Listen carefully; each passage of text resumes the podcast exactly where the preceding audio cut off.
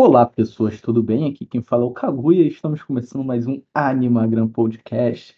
E agora nós vamos continuar a nossa jornada Ghibli. É, o filme de hoje é Náusea do Vale do Vento, o grande símbolo de resistência a aspas fortes, dita por Ziripitico.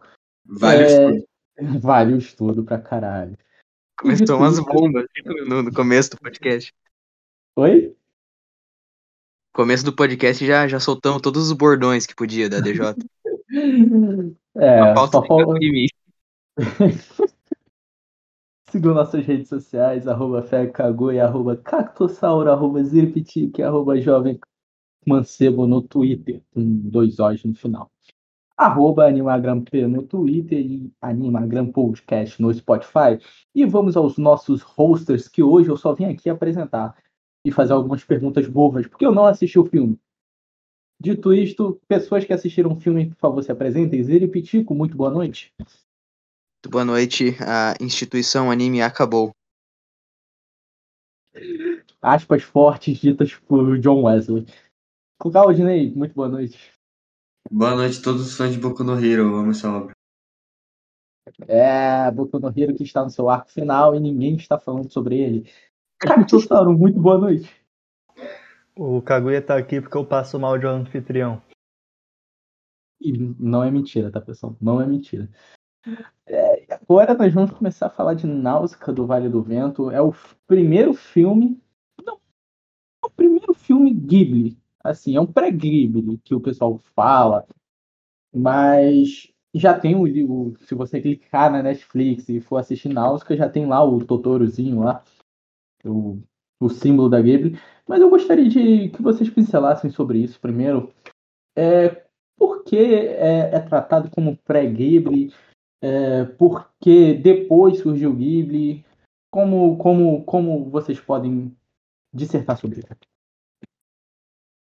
É, o Nausicaa, ele na verdade não é do estúdio Ghibli, é do estúdio Topcraft, que não fez basicamente nada, fez um shortzinho aí do Koala chamado Koala Boy Cookie, mas enfim, todo o staff que que trabalhou em Nausicaa trabalhou, acabou abrindo o estúdio Ghibli depois. Então, enfim, o próprio tem o Miyazaki, tem o próprio dono ali, o produtor, tem toda, enfim, toda a parte de staff, até até trilha sonora, todos os Ghiblis depois também. Não fez do todos. Joey. O Joe, o Joe é lindo. Todos do, do Miyazaki ele fez. Isso ele fez. E, bom, por isso não é exatamente um Ghibli, mas já é considerado, porque foi o primeiro projeto e tal, acabou culminando, então é considerado o primeiro Ghibli, porque é o mesmo staff. Tem... E, enfim, é considerado por motivos bons o, o, o primeiro Ghibli. Tem, tem a G-Kids como produtora, enfim, tem, tem uma rapaziada ali. E Curiosidade, o Hideaki Anno trabalhou de Key Animator em Náusea do Vale do Vento. O diretor de Evangelho. É, e, e por toda a questão de influência que Náusica representou pro estúdio e pra criação do estúdio, é, fica, a- até que nem o Kaguya falou, na, na Netflix já tem a chamadinha de Totoro no começo, né, já tem o, o símbolo do estúdio no começo do, do filme, porque é, é- virou, virou de consideração mesmo. Todo, toda a estética, toda, todo o estilo narrativo, toda a magia do Miyazaki a gente viu, que a gente vai ver no futuro do estúdio, tá, tá sendo bem ditado ali nesse começo, Inclusive foi essa a expectativa com que eu comecei o filme. É basicamente um, um aglomerado, um- uma prévia do que é a junção Miyazaki e Ghibli e o que a gente vai ter pra frente, né? Sendo um, um trabalho, os trabalhos posteriores do Miyazaki, o Náusica sendo um, um aglomerado de tudo que a gente vê dele. E é, de fato, isso. Pró-ambientalismo e, e, e questões antibélicas, mas que a gente vai comentar aí pelo futuro do podcast. É, então, com relação ao começo de Náusea, né, todo, todo o seu enredo, que é sobre um, algo, digamos, ho- hoje em dia a gente fala pós-apocalíptico, né? Mas eu não sei se essa é a palavra certa para definir o enredo de Náusea, que trata sobre ecossistema, sobre é, um, uma, um evento chamado Sete Dias de Fogo. Então, eu gostaria que vocês é, começassem a dissertar sobre Náusica a partir do enredo, a partir do pontapé inicial é, que dá a história dela. Não, eu acho apocalíptico, sim. Eu não tô me recordando agora se ele se ele dita, se ele data isso no, no filme, talvez no mangá que o Cacto leu, é, se ele realmente é um, um, um futuro de devastação. É, então, é... então, só para te cortando, é, aqui diz mil anos após os sete, ah, os sete dias de ele é, ele é totalmente pós-apocalíptico, sim. Ele é, é sim, que é, os sete é dias de fogo devastaram a Terra, então, assim. Inclusive aquela questão do, do, do mar é, poluído, que carrega bastante o enredo do filme, é, aparentemente ele. O, o, Miyazaki ele coloca muito questões da própria vida para escrever os roteiros dele, a, é, vivências dele para escrever o, os roteiros dele, e aparentemente esse do, do, do mar poluído, que dita muito o, o, o rumo de Náusica, foi uma vivência dele também com, com um mar, um, um, rio da cidade dele que ficou poluído e gerou muita, muita doença, e inclusive isso volta a ser, ele volta a colocar isso em Shihiro, né, naquele personagem que entra no, no na casa de banho, que é um, o rio poluído, o espírito do rio que tá tudo poluído. Então, assim, é o, um, uma vivência do Miyazaki onde que ele teve que limpar o rio da, da cidade dele, que gerou muita doença por anos, e ele, o Miyazaki tem essa de colocar muita, muita vivência dele no, nos filmes. Bom, então é começando aqui então a falar sobre o filme, é o começo é, onde a gente entende que o ar é contaminado, há coisas acontecendo maiores do que a gente poderia imaginar é, dito isto, o começo de Náusica é o ponto alto do anime, do, do filme, desculpa. É o ponto alto do filme. Ele se mantém até o final. Ele é algo mais é, linear. Como, como, como podemos definir Náusica? Eu sempre bato nessa tecla de que o Miyazaki é ótimo com começos e acho que ele melhora cada vez mais. Mas Náusica é um bom exemplo do, de um dos primeiros trabalhos do Miyazaki que eu acredito ser um ótimo começo. Ele, em poucos minutos, sei lá, a, aquela primeira cena lá dela, enfim, pegando aquelas coisinhas lá do, dos nomus e tal, e depois vendo o mentor lá dela, amigo e tal. E acho que deve demorar uns 15 minutos, mais ou menos.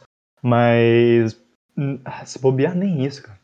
É, se bobear menos que isso. E ele já apresenta coisa de mundo, né? Algumas coisas você já citou, né? Sobre o, o, o ar ser venenoso, né? De, de, certa forma.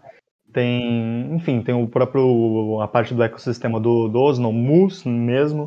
É, a gente entende que eles o, Nomu ele estava, enfim, ele estava raivoso devido a uma outra situação lá e tal, e a gente apresenta, apresenta a Náusea, que em poucos, poucos, poucas cenas a gente vê que é uma personagem que a gente vê que ela tem um, uma ideia diferente do, do resto das pessoas, né? Mas primeiro, né, como só tinha ela, a gente vê que é uma pessoa altruísta, uma pessoa que quer, é, que tem contato com a natureza pelo menos maior do que as outras pessoas, tem um conhecimento sobre matérias-primas, enfim, tem um contato com a natureza, ela, ela tenta viver junto com a natureza, é, assim como os próprios cara, as pessoas que vivem no vale, né? Só que ela vive em mais harmonia do que eles. Né, eles contêm a, a natureza, enquanto a Náusica deixa a própria natureza literalmente aflorar em certa cena do filme. Então ela faz o meio ambiente se tornar parte da, da, da situação, coisa que no filme para os outros grupos é algo que tem que ser deteriorado, alguma coisa que tem que ser destruído. E o próprio pessoal do Vale é, tem que ser contido, né? E a Náusica representa esse ponto diferente e tal. Tal e é normal, né? A gente vê um protagonista altruísta e tal. Mas a, a Náusea, assim, pode ter sido grande inspiração também para eles, porque é, devido à data e tal, é um filme consideravelmente antigo, se não me engano é 84? 84, isso mesmo. E o mangá é um pouquinho antes. É, mas vamos, vamos falar de enredo um pouco. Claudinei, você ia falar uma coisa, você acabou sendo cortado. Você quer completar? Não, eu só ia falar que eu gosto. A parte que eu mais gosto do filme é o começo. E uma coisa que me chama muita atenção no, no começo é que ele fala muita coisa sobre o que vai ser o filme essa frente. E apresenta muita coisa sobre o conceito de mundo de, de em muito pouco tempo. Então ele aproveita muito bem o tempo de tela. Ele fala muita coisa e apresenta muita coisa em pouco tempo. E, e ao longo e ele não se preocupa em explicar tudo ali na hora. Ele vai explicando ao longo do filme. Então ele te dá uma instigada no começo. É uma coisa que me chamou a atenção quando eu tava assistindo. Eu também concordo que é a parte mais eficaz do filme. Eu acho que você tem em alguns momentos talvez uma quebra de ritmo. Embora eu acho que sempre tenha embora a quebra de ritmo acho que sempre vem acompanhado de pelo menos uma informação, alguma coisa que está decorrendo assim, fazendo a trama decorrer. Mas eu acho que o começo é melhor do que fora o, a última cena. A última cena eu acho que é, é muito boa. Assim, melhor cena do filme eu acho que seja melhor a última cena. Eu acho que a, eu acho que acontece ao contrário depois do filme. Eu acho que eles têm bastante tempo de, de tela e não desenvolve tão bem quanto o começo. É, o, é natural que obras, e principalmente filmes, eles tenham um momento que vão estagnar, que vão, vão, vão um pouquinho para baixo ali, o ritmo não vai se manter as duas horas, uma hora e meia, que seja, é, assim, no topo, no, no talo. Mas eu, eu vejo que o Ghibli, principalmente o Miyazaki, eles sabem aproveitar esse momento é, de queda da obra, de queda do ritmo da obra, para fazer ó, o contemplativo que a gente sempre elogia do estúdio Ghibli e do Miyazaki principalmente. Ele sabe usar bem esse, esse tempo de, de queda, esse tempo de, de menos, menos acontecimentos para ainda te deixar imerso na situação. Isso é um elogio que eu tenho pro, pro, pro, pros filmes do estúdio no geral, e Náusica tá nesse balaio aí. A cena depois, inclusive, do. Desse, dessa cena, a primeira cena que eu tinha contado lá, que eles estão indo em direção ao Vale do Vento, estão indo pro, pro Vale do Vento. É, eu acho que ela é muito eficaz em mostrar o que o filme está querendo te dizer. Embora, assim, o filme conte que a natureza, enfim, é o mar da poluição, tem os esporos que não sei o que são venenosos e tal, ele trata a natureza os personagens tratam a natureza como vilanesca, digamos assim, ela é, é uma coisa ruim. A cena dela, deles indo pro, pro Vale do Vento, ela mostra o contrário, ela mostra uma beleza muito grande da natureza. Também nessa parte contemplativa que o Zeri tinha dito, que o Ghibli sabe fazer muito bem. Então acho que ela também consegue trazer essa, essa beleza assim no, nos tocar, digamos assim, nos deixar ciente que, ó, olha, olha como é que esse mundo é lindo também, né, cara? É, mas se enxerga dessa forma de é, personagens enxergam a natureza como algo ruim, porque eu vejo isso vindo mais da principal antagonista, não vou lembrar o nome dela, pelo, pelo trauma, pela questão dela ter. É, pela questão dela ter sido afetada por isso é, efetivamente, né? Então, assim, ela tem um trauma, ela tem um remorso sobre a natureza, sobre os, os homus lá, enfim. Exatamente, e, e a questão, a, a, a náutica, a, a náutica impacta nessa, nessa ideia dela ao decorrer do filme, mas assim, os outros personagens eu vejo que eles mais não, não têm a mesma ideia de coexistência da náutica, é mais Sim. uma ideia de, de ganância mesmo, não é nenhum, não é nenhum ódio pelo, pela natureza igual a, a, a principal antagonista ali, mas sim um, uma questão de ganância, uma questão de querer ter poder, uma questão de querer dominar e passar por cima da, até da própria natureza, e aí a natureza revida. E é isso que acontece no filme. Eu acho essa parte muito legal também, porque ela meio que dá, tipo, uma autoconfirmação pra Náusica de que ela estava certa, de que os ideais dela eram coerentes. E conversa também é naquela parte do começo, né? Que ela tinha plantas e coisas que o povo considerava venenoso. que ela cultivava e tal. E isso mostra que ela não fez tudo à toa. Eu acho que é, ela abraçando a grama, eu interpretei como uma sensação de alívio para ela também. Eu não sei nem se se passa por uma confirmação. Eu acho que o, o filme não, não se dá o trabalho, e não é para se dar, é, de ter uma contestação à. Não é uma jornada do herói, onde ela tá indo buscar uma verdade diferente. Ela está. É, é- é igual eu falei sobre o Tanjiro em Kimetsu. é, ela impacta com a verdade dela, em devidas proporções, a Náusica, obviamente, é muito melhor. é, ela impacta com a verdade dela no, no- no- na mentira que o mundo tá, tá acreditando ali na, na narrativa mentirosa que aquele mundo está exposta, e ela passa a ser uma figura messiânica, né? É- Ela, representa isso, é quase um Jesus Cristo ali para a obra. É, Sim, você até percebe que No, final tem aquela, toda a questão de destino e tal, de profecia. é da, da profecia, eu ia falar bem isso, assim, eu, eu gosto como a profecia é utilizada nessa obra, não, não só por pelo fato de ser a Náusica, isso dá para falar depois, mas é, como você enxerga que a Náusica a todo momento é, é a, a representatividade de sensatez, sabe? Ela é a representação do, do, do ideal, do, do certo, do que a gente tem que se espelhar ali num, num mundo de narrativas, num mundo em guerra, num, num mundo onde até o pessoal do Vale do Vento ali, é, ainda que nem o Cacto falou, não tá tão habituado aos mesmos ideais da Náusica, não consegue viver igual ela. Então ela passa a ser uma figura messiânica, ela passa a ser a voz da sensatez, ela é, não, não, não existe uma contestação aos ideais da Náusica, porque não é para ter. Ela é a garota da profecia, ela é a garota, ela é o guerreiro de azul que vai levar o povo à libertação, que é o, a mentira que tá todo mundo vivendo ali. E por isso que eu acho muito forte a, a profecia em Náusica, e por ser a Náusica. Eu acho muito bem feito e não, não vejo contestação. A própria frase da, da profecia é muito forte, né? Uma, é- até pelo peso que, que ganha pela, pela situação, né? Que é a garota. é- é- não lembro exatamente se era garota exatamente, mas era a pessoa de vestes azuis. E as vestes da Náusea, na verdade, eram brancas. E ela ficava ela ficou azul por causa do sangue dos Omus. Então ganha um peso muito grande.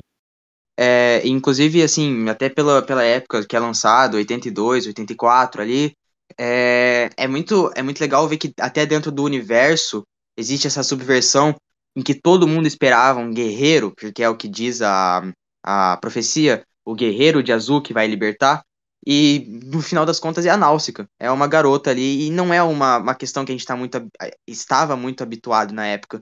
É impactante, é, a gente sempre elogia como Miyazaki sabe escrever boas protagonistas fortes, e a Náusica talvez seja, por isso que ela virou, acabou virando minha protagonista preferida do Ghibli, que nem eu falei no último podcast, ela talvez seja a, a, a maior figura disso, a maior figura do que o Miyazaki soube fazer. Ela subverte até dentro do próprio universo. Ela mostra que, que não. A profecia dizia algo e ela, ela engrandece isso, da forma Eu dela. acho, eu acho que o Miyazaki sempre, enfim, ele sempre tem, tenta fazer personagens femininas com ideais fortes, com ideias fortes, personagens femininas fortes, em geral, mentalidade, seja própria fisicamente e tal. E eu acho que os dois maiores exemplos de, assim, acho que talvez a moça do, do Mononoke Hime, que, que, enfim, comanda todo aquele vilarejo lá, talvez ela, ela entre dentro desses, desse, dessa questão. Mas a Kushana e a Náusica, até por, por conta de semelhanças até da, da, da Kushana e da Náusica, tem muitas semelhanças entre Mononoke e Hime e Náusica. Acho que o Miyazaki ele até fez Mononoke pensando em algum nível no próprio Náusica, fazer coisas que ele não conseguiu fazer no, no filme de Náusica. E, bom, eu acho que a- as duas são ótimos exemplos assim, a- até pelo, pelo contexto, né? Também a gente pode reforçar isso por, porque, pô, a gente tá falando do Japão, um país muito conservador, Uhum. a gente, ainda mais na época, 1984, então a gente tem dois, duas personagens femininas muito fortes, com, com ideais muito fortes, então a gente tem uma, uma, uma, uma, uma coisa muito importante acontecendo dentro de Náusea ali. Seria o Miyazaki o primeiro o, o- seria o Miyazaki o primeiro homem feminista da, da- Ele é, ele é completo. Eu sempre falo, eu termino o filme do Miyazaki, eu falo, cara, esse cara é parça do Thiago York, sabe? Ele teve aulinha com o Thiago York. O Miyazaki é o Thiago York japonês. O cara é muito feminista, velho. o maior esquerdomacho que, que existe. Eu ia dizer assim, eu não, não sei. Não sei porque o Kaguya embicou com o que eu falei. Inclusive, eu não encontrei esse meu tweet, não sei porquê, não sei, não sei se eu apaguei, mas eu não sei porque o Kaguya embicou com o que eu falei sobre a Náusea ser uma representação de, de resistência para a obra, porque ela está no meio de, de narrativas de guerra, de gente que é, quer destruir a natureza por, por remorso, gente que só quer ganhar e conquistar por, por, por poder, por dominação, não necessariamente por um ódio, e um, um, um povo, o povo dela que não consegue coexistir da mesma forma que ela, e ela tá ali no meio, sendo a figura messiânica que vai guiar esse povo para a libertação da, da natureza, é, para conseguir essa coexistência que ela, que ela idealiza, e então assim, ela não, não se corrompe em momento algum para nenhum lado. Ela não até o, até o momento final, até o momento em que ela não consegue parar uma horda do, dos Omus e ela aceita a morte dela ali, ela se sacrifica pelo idealismo, porque é isso, ela não vai se vender, ela não vai se entregar a, um, a uma narrativa que seja mais confortável. É, é- é isso que eu interpreto da personagem da Náusea. Eu Uma parte muito- legal também do disso que o Ziri falou é que ele fala sobre como a guerra causa alienação em povos e nações também, né? Porque aquele povo do amigo dela, eles meio que estão atacando o vilarejo por Uhum. causa de algo que foi plantado neles. Não era por querer dominar nem nada, era mais uma repressão que eles sofreram e eles responderam daquele jeito. É, inclusive, eu tinha lido uma interpretação sobre o filme. Não, eu não, não sei se eu concordo, eu acho que não, acho que eu passo longe, mas que, que até pode fazer sentido que esses povos representam ali a Guerra Fria. é, o, o povo mais, mais militarizado, mais agressivo ali era o, os Estados Unidos, o- e o outro que também ignorante era a União Soviética. Enfim, ah, o, o Vale do Vento e a Náusea eram uma, uma nação ideal, não necessariamente o Japão, obviamente, mas uma nação ideal. É, vocês estão falando muito bem do filme, né? Mas será que esse filme tem algum ponto negativo, algum ponto que vocês não gostaram? Coisas nesse sentido? Porque, obviamente, é um filme Ghibli. Você, e vocês, cult, gostam desse tipo de filme. Então, então eu gostaria de, de saber de vocês se há algo que vocês realmente olham para esse filme e falam, pô, não é bem assim, ou eu não gostaria que fosse assim. Alguma coisa nesse sentido. Pô, o meio do filme é muito chato.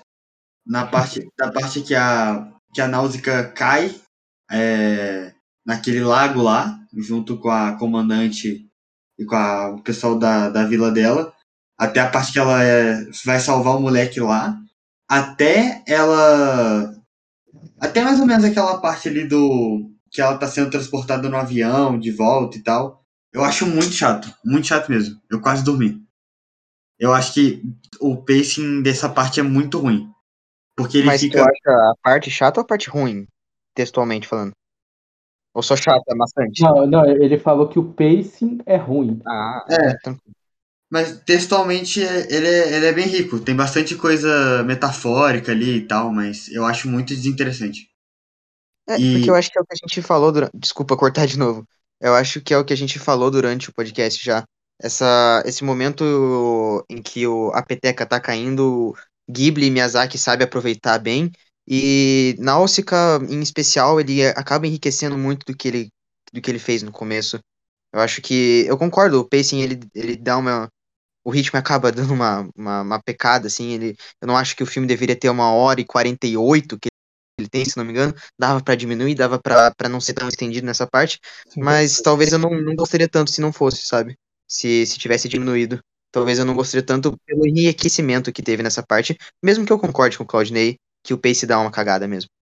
Eu acho também meio estranho que o começo é muito dinâmico e o final também. O recorte final é bem dinâmico. Mas o, o meio é muito arrastado. Acho que é o meu maior problema com o filme é esse, mano. Ritmo. Eu, eu, eu não gosto especificamente. Não é que eu não gosto, eu acho que podia ser melhor a cena do, do ataque da Kushana no, no no Vale do Vento. Eu acho que a parte lá que mataram o pai dela e tal, acho que, pô, podia ter um trabalho muito mais, mais interessante do, do que teve. Mas assim, beleza, é um negócio assim que nem ruim foi, sabe? Foi, só acho que faltou um pouco de ambição. E eu acho que, para mim, o filme, ele. Se é que eu posso dizer que, que pecou nisso, eu acho que o que faltou nele para ser, sei lá, a melhor coisa do mundo foi também, tam, talvez, adaptar o mangá todo, mas talvez um pouco mais de, de, de, de ambição mesmo. Acho que dentro da, da proposta ali, acho que fez tudo que, que dava para fazer, mas a proposta em si, eu acho que não tinha como alcançar muito mais do que foi. Acho que isso posso. E o ritmo, né? O ritmo realmente eu acho que ele dá uma decaída, né? ele não é. Ele não, não tem um ritmo tão bom o filme todo. Sim. Mas assim, claro que, tipo, tem momentos. Ter, ter momentos lentos faz parte do filme. Mas o ritmo, mesmo assim, mesmo com momentos lentos, ele, ele acho que peca mesmo assim. Hum, é, assina embaixo do que o Cacto falou, assim. Eu acho que é, é, mais uma questão de ambição mesmo da, da proposta.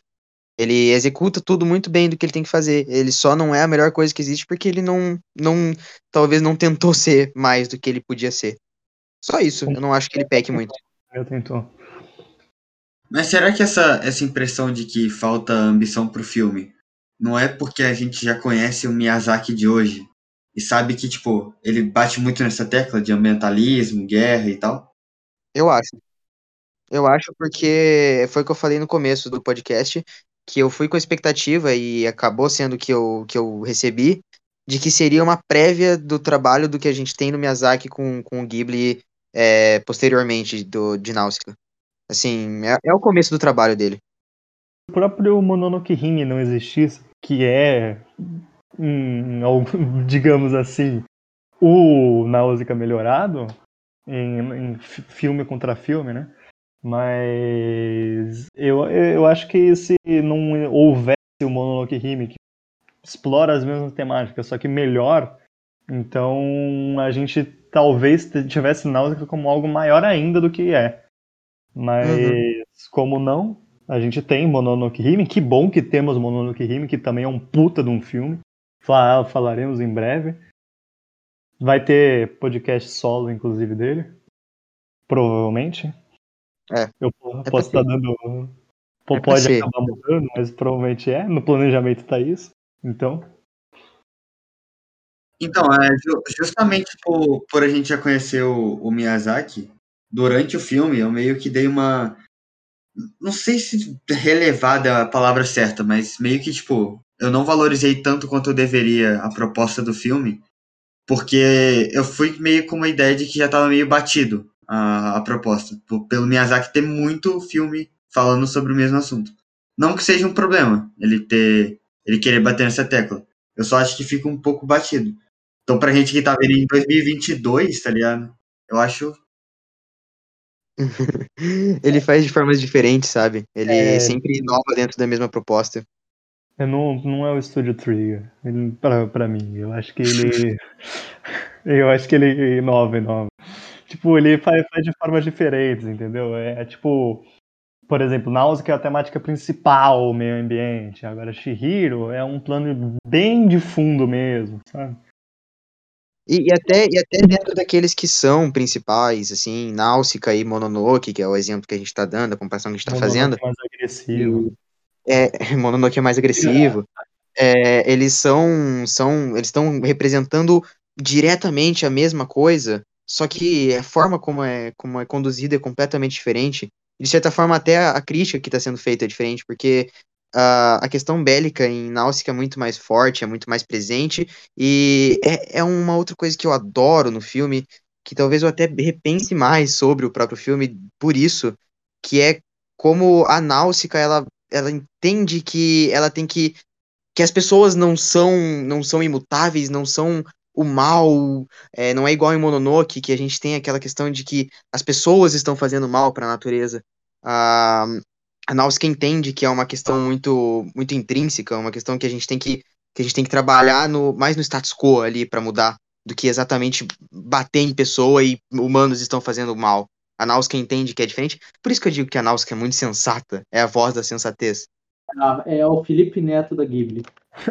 A, pró- a própria Náusica ter. Ela tem, assim, a mesma ideia assim, do que o Ashitaka do, do, do Mononoke, mas assim, o envolto dos dois personagens são to- totalmente diferentes, né, cara? A Náusica ela tem que lidar com uma situação mu- muito diferente. Muito diferente, não. Porque o Ashitaka ele também é o centro entre duas situações ali e tal. Mas o Ashitaka ele acaba sendo defensor do, do- do- do- dos lados ali. Ele defende, acaba defendendo os dois lados. A Náusea É. busca, sei lá, um- conciliar as coisas. Ela A Náusica entende. mas- bate nos dois lados, né? Ela, ela discorda dos dois, ela não tá concordando com os dois, igual o. É, É, ele faz um puta malabarismo pra ajudar os dois. Ele meio que, tipo, enquanto ele ajuda um, ele ajuda o outro, tá ligado? uhum, podcast de Mononoke é, é, aí. interessante, Você faz, você faz necessário. é necessário. É, e eu vou participar. E aí Que não o o debate vai enriquecer muito com a minha presença. Não criticou Credo. Não criticou o sistema, não, não valeu a pena. Dito isto, eu gostaria que vocês dessem suas últimas, seus últimos pitacos aí para é, Náutica do Vale do Vento. Cacto, há algo que você gostaria de destacar? Eu acho que foi a primeira vez que o Joe Hisashi trabalhou com o Hayao Miyazaki, porque, assim, os outros trabalhos do Miyazaki, eu lembro de ser antes do, do Ghibli, antes de Náusea, foram Lupin, e Lupin no, na parte 1 era um outro cara que fazia as trilhas sonoras. No Castelo de Cagliostro foi o Yuji Ono que faz trilha sonora até hoje para Lupin. Então, Joe Hisashi mandou muito nesse filme, manda todos os outros filmes que ele fez do Ghibli, mas há de ser ressaltado, até por conta da última cena que é uma cena poética. A música é muito poética também. Todo, todo, todo, aglomerado de coisas que está acontecendo ali, todos os pixels da, da, da minha tela são sensacionais na última cena. Incluso a música. Zipitico. Cara, é, primeiramente eu queria dizer que eu acho. Eu, eu não sabia o quanto Náusica é muito influente, sabe? Náusica até hoje influencia e, é muito, rever- muito referenciado na cultura pop em geral. Eu até mandei o vídeo lá no, no grupo, tinha mandado pro Cacto primeiro, de como o, o trailer de Star Wars, o episódio 7, se eu não me engano, é assim, é completamente Náusica, completamente o trailer de Náusica rolando ali. É, é claramente uma referência, assim, não, não é nenhuma cópia, não é, nem, não é nada, assim, é uma referência à Náusica e mu- muitas outras mídias, e até o, o, o povo japonês ainda curte muito Náusica, ainda foi muito influenciado por Náusica. É, e também queria dizer assim, Claudinei, por que que tu não, não curtiu o, o, o altruísmo da Náusica? Que tu tinha falado no grupo. Pô, mano, eu acho muito exagerado, velho. Eu, eu entendo toda a parte do, do simbolismo e tal, mas eu acho muito exagerado, velho. Eu não consigo comprar. Mas, ah, eu, é, que, é, é aquilo que eu falei durante o podcast. Eu acho que, assim, a Náusica é a figura messiânica da obra. Eu, eu até comparei com Jesus Cristo, até pelo fato dela morrer e reviver. Assim, ela é uma voz da sensatez, sabe? Olha, É, aí. a, Não. a, Náusica, a Náusica é tudo. A Náusica acaba sendo. Espalhou da Bíblia, espalhou da Bíblia, gente. Da Bíblia aí. A Náusica morre na Bíblia também. É... Assim, ó, é que eu acho que o, o altruísmo dela é, é, é um, é, é exagerado deliberadamente, não é um negócio é, forçado, entende? Não, Ela eu é- não, acho ela que, é eu não acho que seja um problema, eu só não compro. Eu só fico um pouco incomodado. Mas não é algo que é um problema objetivamente. É algo que me incomodou. Eu amo a Náusea. Náusica é minha protagonista favorita do Ghibli. Pô, aquela a cena dela abraçando a grama eu achei extremamente paiosa, pô. Embora signifique muita coisa. Eu achei muito paia, pô. Essa cena, essa cena. Cara, na, na primeira vez que eu, eu nem reparei, né? Aí eu transformei em piada e falei, pô, tem a cena na na Náusea que abraça a grama. É uma situação assim. É, já é, Se for ouvir fizemos- assim de fora, caraca, velho, a mina tá abraçando grama, tá ligado? é, o, o contexto da tier list era. Não, não lembro qual era a tier list, mas a gente. Era de protagonista, eu acho. Era protagonistas? Que tem que Eu era de ser. protagonista. É, Que daí a gente foi, colocou inimigo de São Paulo. É, foi inimigo de São Paulo e amigo de São Paulo. A, a Náusea, eh, com certeza, seria inimiga de São Paulo, com certeza ela estaria sendo o messias dessa terra poluída que é São Paulo. E agora os paulistas vêm me cancelar. Muito obrigado. Dito isto, Não, eu detesto a cidade de São Paulo. Detesto a cidade de São Paulo. Eu gosto de Itaquera. é o Só. corintiano aí. Claudinei, Ah, eu só queria falar que não é um problema exatamente com náusea que eu tenho com isso. É qualquer coisa que é muito exagerada, assim, mesmo que tenha um propósito, eu costumo não comprar. E eu queria falar também que se eu não tivesse. Se eu não conhecesse o Miyazaki de antes, acho que eu teria gostado muito mais do filme. Mas é só isso mesmo. Mas, embora eu ainda tenha sido o único que teve a pachorra de criticar aqui, eu, eu ainda acho um ótimo filme, tá? é corajoso, É, cara. eu, eu, eu não, não critico porque eu tenho mangá nos favoritos. Porque eu não tenho que criticar. O filme é muito bom. Filme bonito. É a única, o único símbolo de resistência que eu tenho está no meu chuveiro quente lá. Piadinha, merda. É isso, pessoas. Acabou o nosso podcast de Náusea. Agora eu quero que vocês se despeçam, mas sem falar de Vai, Náusea. Corinthians. É, Ca- Cacto já se despediu, vai. Corinthians, se repetiu que quer falar alguma coisa? Hum, sem falar de Náusica? Sem falar de Náusea. É despedida. Então não, então eu me recuso. É, o Zeripitico está muito resistente hoje. Eu queria dar boas-vindas ao Cebolinha, cara. Boas-vindas ao Botafogo. Ou- Ouçam, ouçam o primeiro podcast, a, a parte 1 da jornada. Pô, É. o Cebolinha vai pro Botafogo? Calma aí, gente, calma aí, calma aí. O podcast. Calma aí, cara. Eu só joguei, eu só joguei informação, cara. Um dia vai rolar o podcast de futebol, hein? Um dia. Mas, Primeiro a- turno. é, o do- o podcast do primeiro turno brasileiro. Gente do primeiro turno.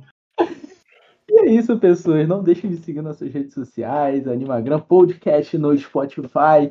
E, Roger Guedes vai ouvir minhas críticas. e semana que vem nós voltaremos com mais Ghibli aí pra vocês. Ah, Mal posso esperar pra falar de pão um pouco. Uh, é, eu, Bom, porque é bom, cara. Mas é, só pra avisar, eu acho que tipo assim, a- acho que a gente vai ter uma pausa nos Ghiblis, provavelmente no final do mês, que é quando começa a temporada de julho. Então a gente vai seguir com nas A próximas jornada continua, só o. É. O Kaguya, o Kaguya quer fuder os Ghibli pra falar de anime de temporada. É isso Ué, mesmo.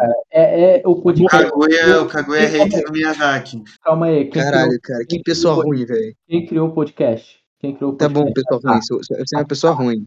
Ah, tá. Mas. Ah, Ah, vai fazer- falar de temporada e sendo que anime morreu, né? Antes É, anime anime morreu. E eu, não, mas inclusive, antes de, de finalizar, é, vale lembrar que o, a, a jornada Ghibli ainda tá rolando. Pra quem quiser entrar no servidor da ADJ, Kaguya, deixe o, o, servidor do Discord dessa vez no, na descrição do podcast. E logo a gente vai ter uma, uma nova jornada aí, que a temática ainda vai ser anunciada. É amanhã, amanhã. então vamos ficar devendo. hoje, no dia que estamos gravando hoje, é, vai ser anunciado amanhã. Quando for postado, É. já, vai ser- já vai ser anunci- já vai ter anunciado. Já, anunciado. prova- provavelmente eu já coloco lá no, no, no Twitter da Animagram. É isso. Vai ter uma, uma jornada nova aí de animes, então entrem no servidor do- da DJ pra, pra participar de tudo aí. É interessante, é uma, uma confraternização de nerdola. Exatamente. Se quiser participar do, da jornada de Ghibli ainda, os melhores não foram ainda. Não, o Mononoke acabou de sair, pô. Os melhores não foram ainda, dá tempo. Nossa, já foi. Tem os dois melhores ainda, hein? Hum, O Toro já foi. Três, três, três, três. O, o- meus vizinhos de Yamaha. Nossa, quem quer ver filme sobre vizinho, pô. Mas é isso, pessoas. Muito obrigado pelo acesso e até o próximo podcast. Tchau.